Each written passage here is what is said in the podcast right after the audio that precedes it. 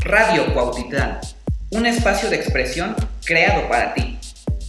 Con música, entrevistas, conciertos, en vivos, pláticas y muchas cosas más. Aquí en tu radio, Radio Cuautitlán.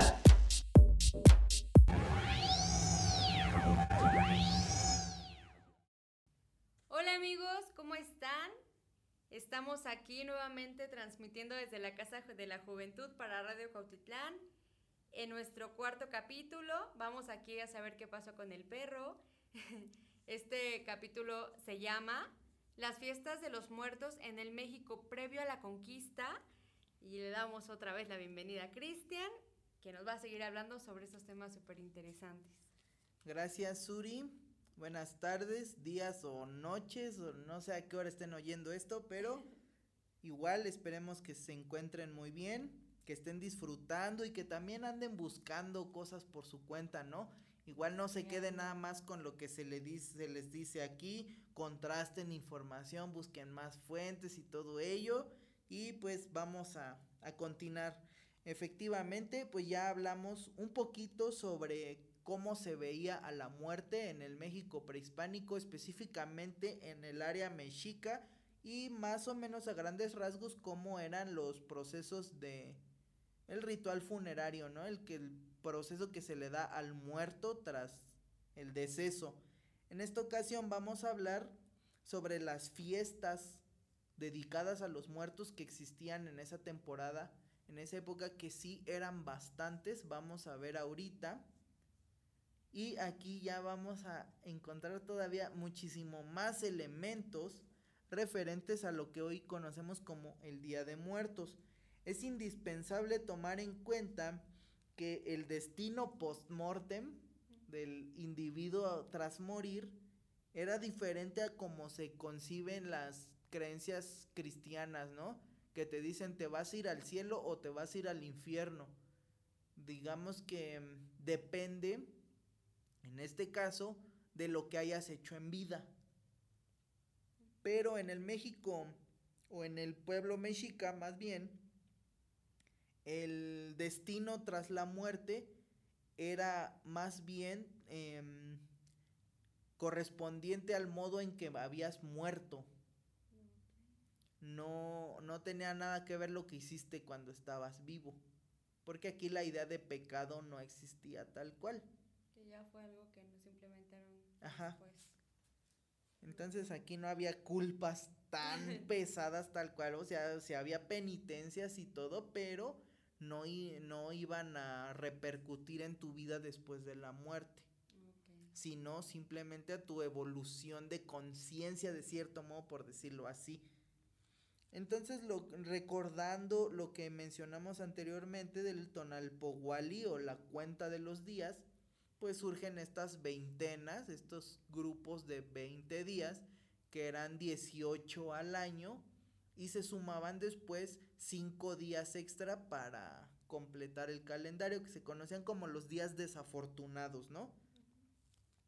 Entonces, tomando en cuenta esta idea de que los muertos iban a distintos lugares según el modo en que morían, pues evidentemente habrá una fiesta específica para cada tipo de muerto.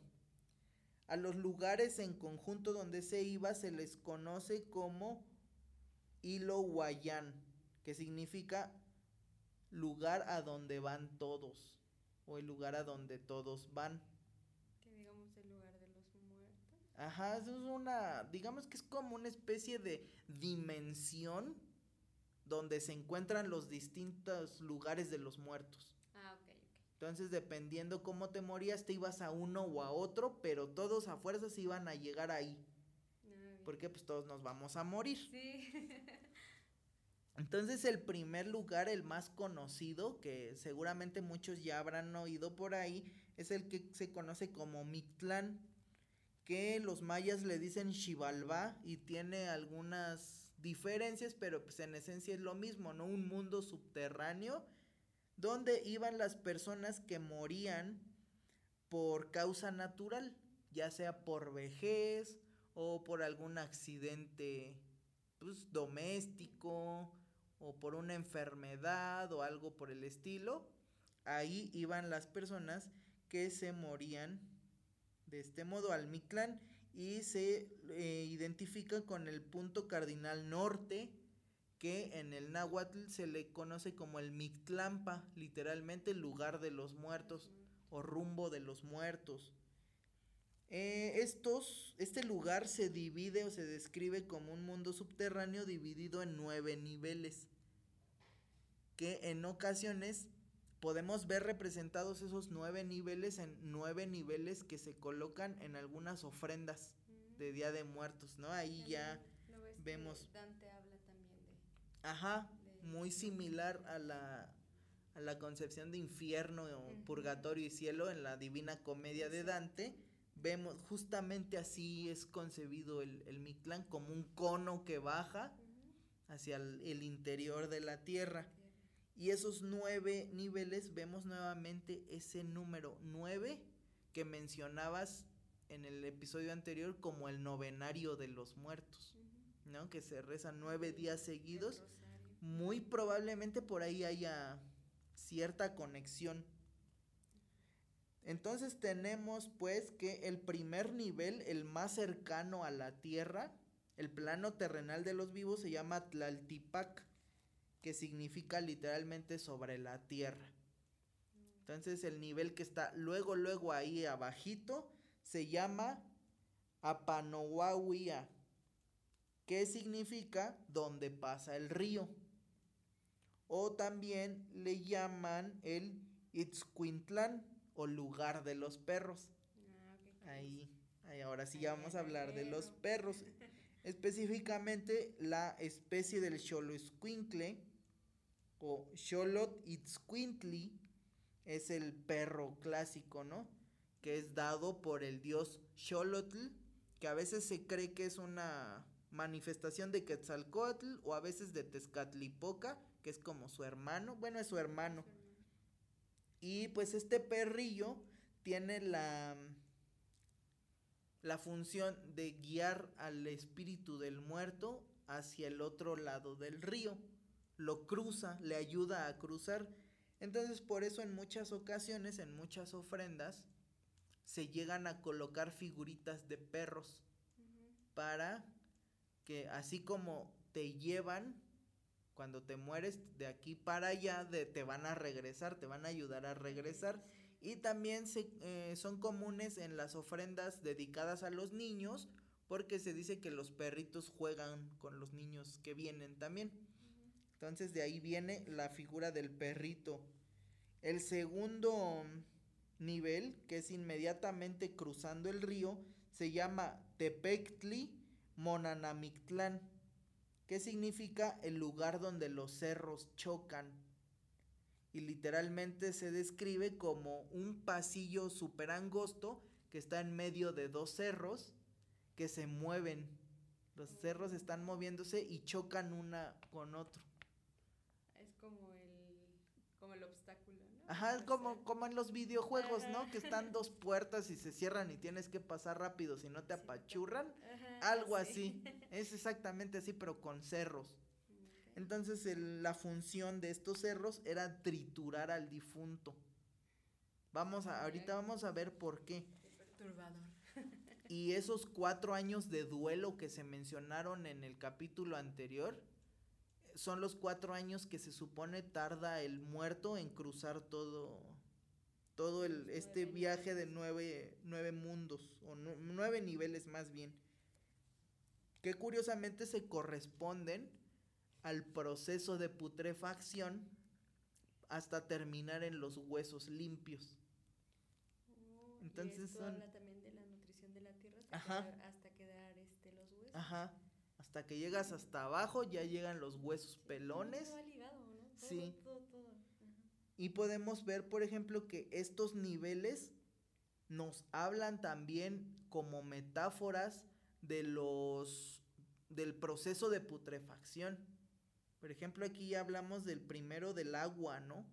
Y es lo primero que se empieza a salir del cuerpo. Salen los fluidos y es líquido. sangre y otros fluidos varios expulsa el cuerpo. Y así como esto de lo de triturar, me suena mucho que tuviera que ver, por ejemplo, con el rigor mortis, ¿no? De cuando te pones tieso y te tienes que mover, de, bueno, te tienen que mover, te truenan. Sí. probablemente tenga que ver por ahí. Luego el tercer nivel es el Itztepetl o Cerro de Navajas, que es tal cual un cerro hecho de navajas que tienes que cruzar, tienes que escalar, entonces te vas desgarrando poco a poco la carne y pues te vas te vas deshaciendo, por ejemplo, de tus vestiduras y tu piel se empieza a caer porque te vas del cuerpo se va pelando, ¿no? Se desgarra. El cuarto nivel es el Itzeyacán o el lugar donde el viento sopla navajas o el lugar donde está el viento helado que se describe como un lugar, un llano enorme lleno de nieve, donde el, aire, pues solamente lo único que hay es nieve y viento extremadamente frío. Súper confilante. Ajá. Y hay que tomar en cuenta también esta relación con el viento que corta o el frío con las navajas y el proceso de desprendimiento de la, piel del cuerpo. Luego, el quinto nivel es el Pani Etlecayan, que significa lugar donde los cuerpos flotan como banderas. Se suena bien raro. Ajá, sí, todos flotan. Aquí es un lugar vacío, es un vacío, no hay suelo. Es un hueco, pero no hay gravedad. Entonces. ¿Es como si fueras cayendo todo el tiempo? No, estás flotando. Es como cuando salen las escenas de las personas que están en el espacio, que están ahí volando en la nada, así. Está, está bien extraño. Y ahí dependes 100% del movimiento del viento que te lleve hasta el otro nivel. Está bien. está... Ajá. Y todo eso podría tardar hasta llegar a la orilla, por así decirlo. Sí, está bien extraño. Luego el nivel 6 hay que tomar en cuenta que conforme vamos avanzando, vamos descendiendo. vamos hacia abajo. Entonces el, el, sexto nivel es el timi, es Timiminaloyan, que significa lugar donde te van a flechar, o lugar de las flechas. Igual se describe como un campo gigantesco donde van a parar todas las flechas que no dieron en el blanco. Imagínate ahorita, ¿no? Que pues, se arma una balacera, hagamos la comparación, todas las balas que no le dieron a alguien van, a dar van a aparecer en ese lugar flotando. Ay, es de suerte. Como si te, como si te dispararan. Entonces aquí el viento está hecho de flechas. No Entonces tienes que pasar por las flechas que sirven para terminar de desgarrar la carne. O sea, ajá, sería como para que empiece a limar tu huesito. Ajá. Hagan de cuenta que es pasar por un rallador de queso, algo así. Ay. Pero con flechas. El sexto nivel es el Teocoyolcuayola o Teocoyolcualoya, que significa donde los corazones son devorados por las bestias. Suena bien, bien creepy, ¿no? Como un disco de Judas Priest o algo así. Aquí encontramos un... es la morada de un jaguar gigante que tiene que ver con Tezcatlipoca, el dios Tezcatlipoca, que entre otras muchas cosas es un Dios que se relaciona a la introspección, al conocimiento de uno mismo y también es el repartidor de la justicia.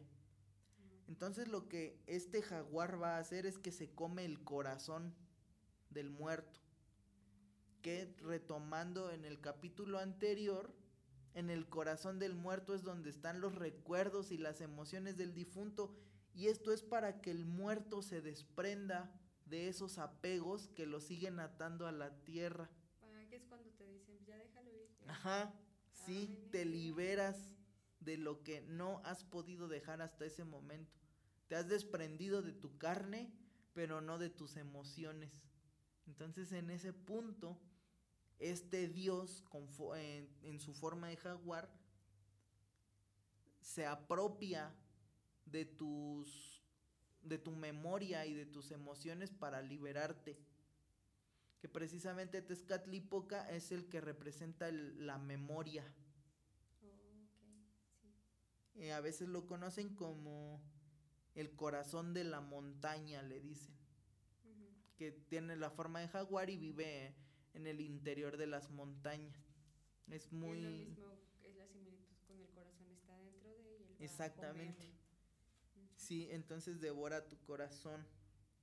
El octavo nivel, que es el Ismictlán Apochcaloca, que significa el lugar del camino de la niebla, que es donde ya todo está, pues sí, literalmente lleno de niebla, ya no ves nada. Y ahí existe otro animal gigante que es una lagartija que se llama Xochitonal, que significa como espíritu de las flores. Y pues ahí vemos el nombre de tonal, ¿no? Y este, eh, su función es terminar de arrancar la poca carne que llegue a quedar en los huesos.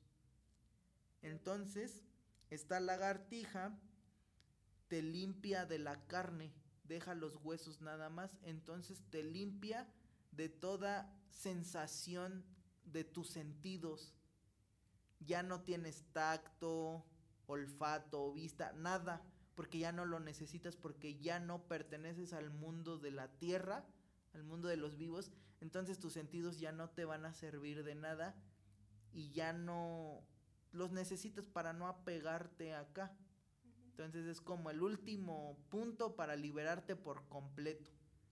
Y al final llegas al noveno nivel, que es el Chicunamictlán o recinto del descanso de los muertos.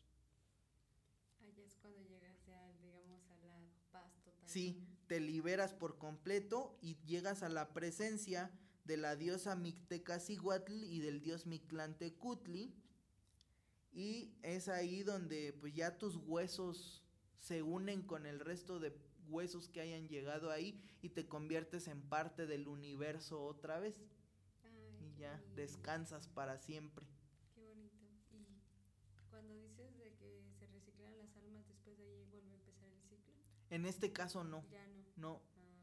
Sí se habla de reencarnación, pero más después.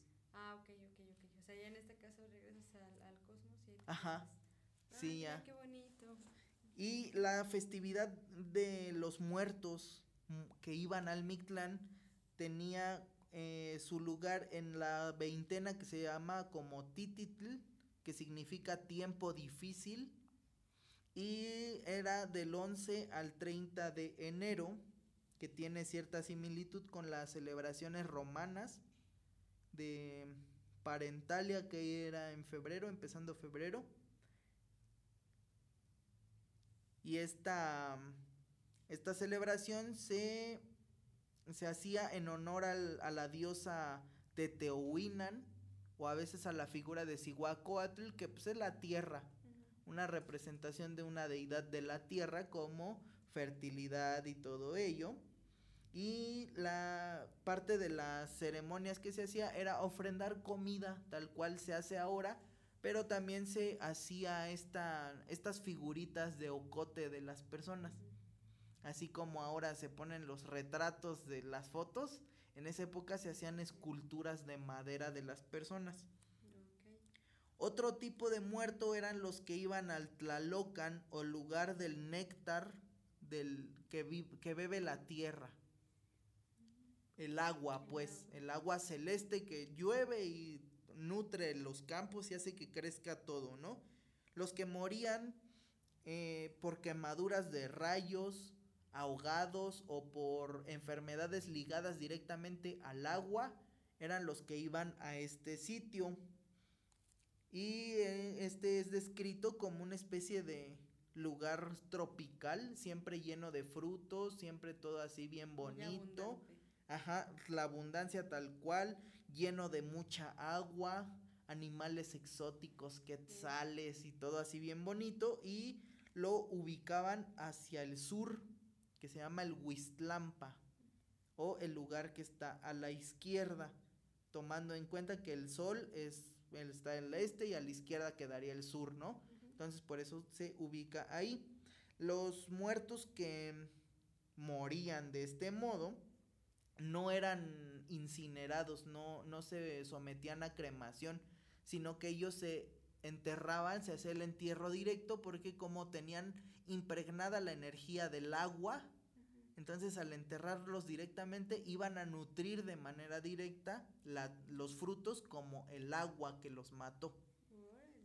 Y estas personas se hacían honores a ellos en la veintena que se llama Tepelhuitl, que significa fiesta de los cerros, y tiene lugar entre el 24 de octubre al 12 de noviembre más o menos. Y se dedicaba a los tlaloques, que son como son los hijos de Tlaloc, del dios de la lluvia, pero como en chiquito. Entonces ellos son los que se dedican a esparcir el agua, salen montados en víboras hechas de nubes y empiezan a regar el agua con unas ollas que después tiran y el ruido que las ollas hacen al caer es el ruido de los relámpagos y todo ello. Lo que se hacía aquí es que se hacían con masa, a veces de maíz, figuritas de cerros Así hacían un cerro, tal cual.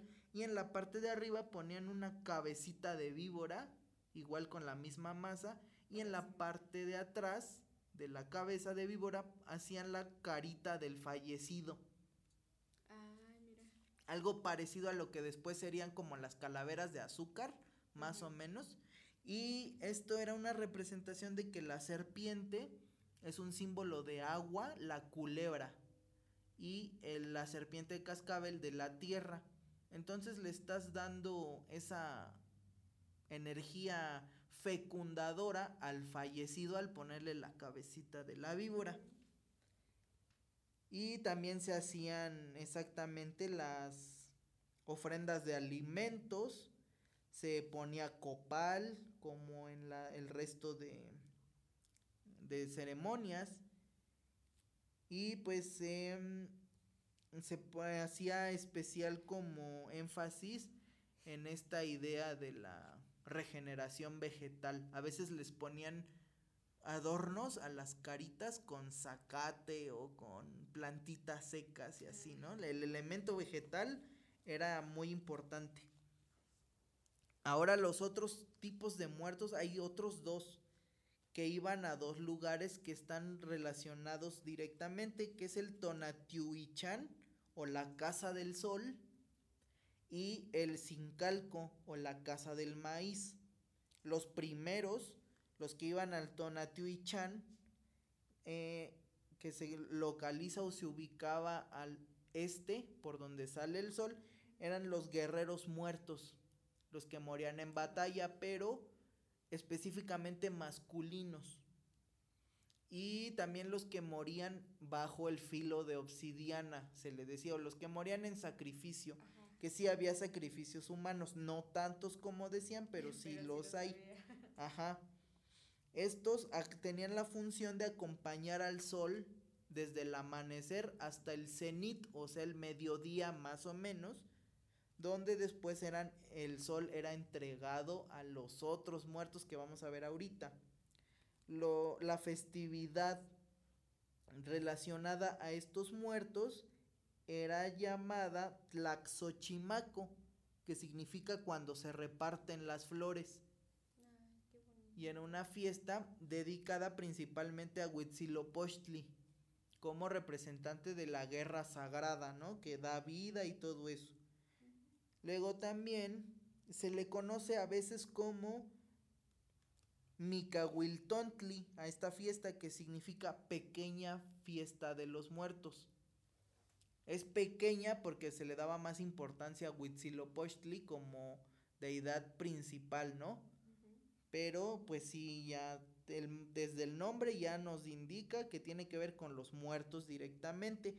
Y esta iba del 5 al 24 de agosto, de acuerdo a los a las crónicas de la conquista y todo ello.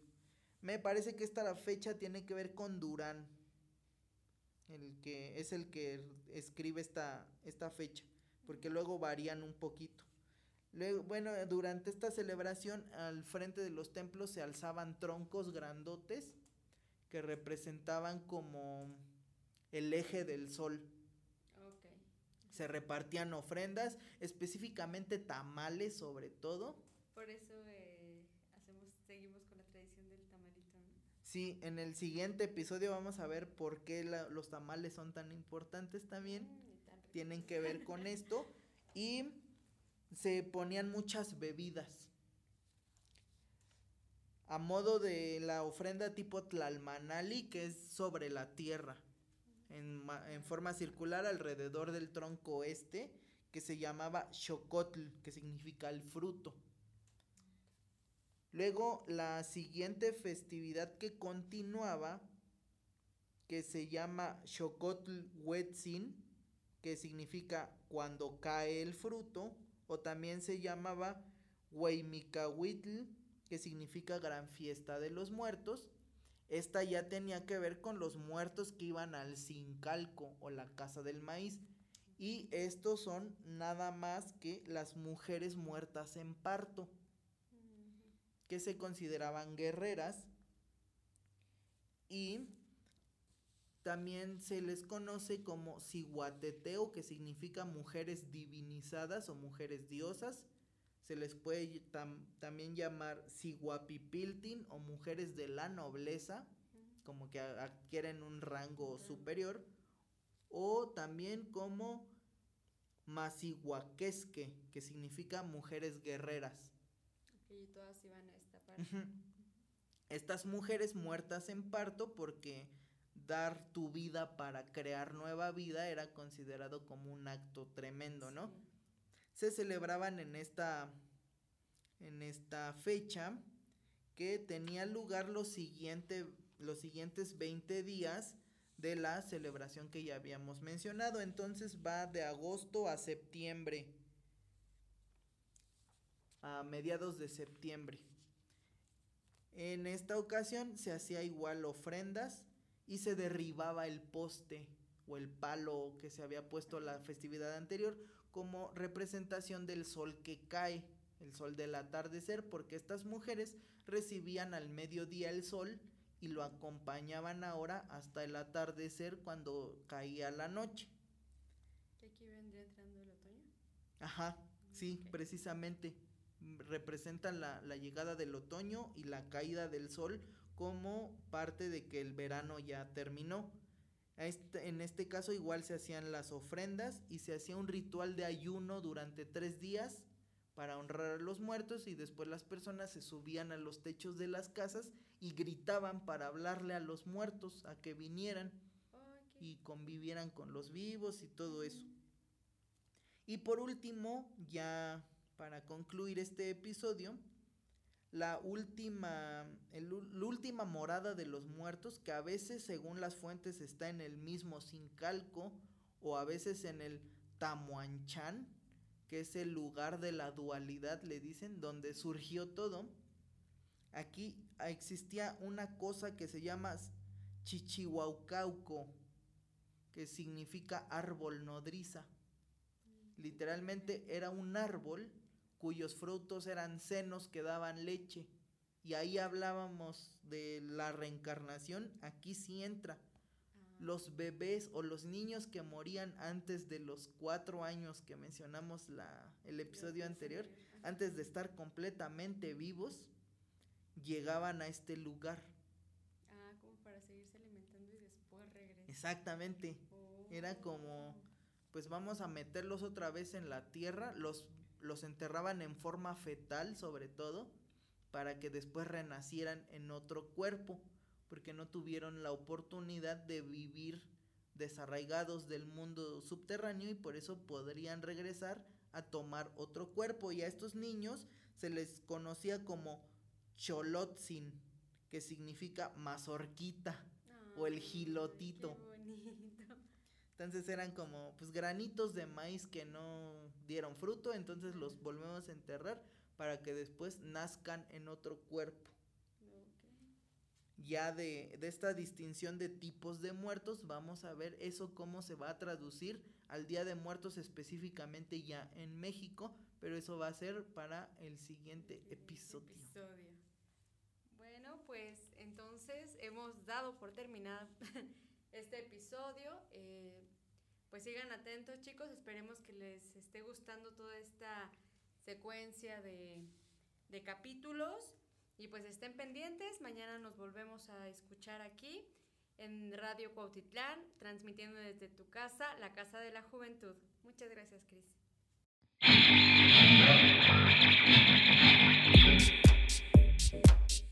Radio Cuautitlán, un espacio de expresión creado para ti. Con música, entrevistas, conciertos, en vivos, pláticas y muchas cosas más. Aquí en tu radio, Radio Cuautitlán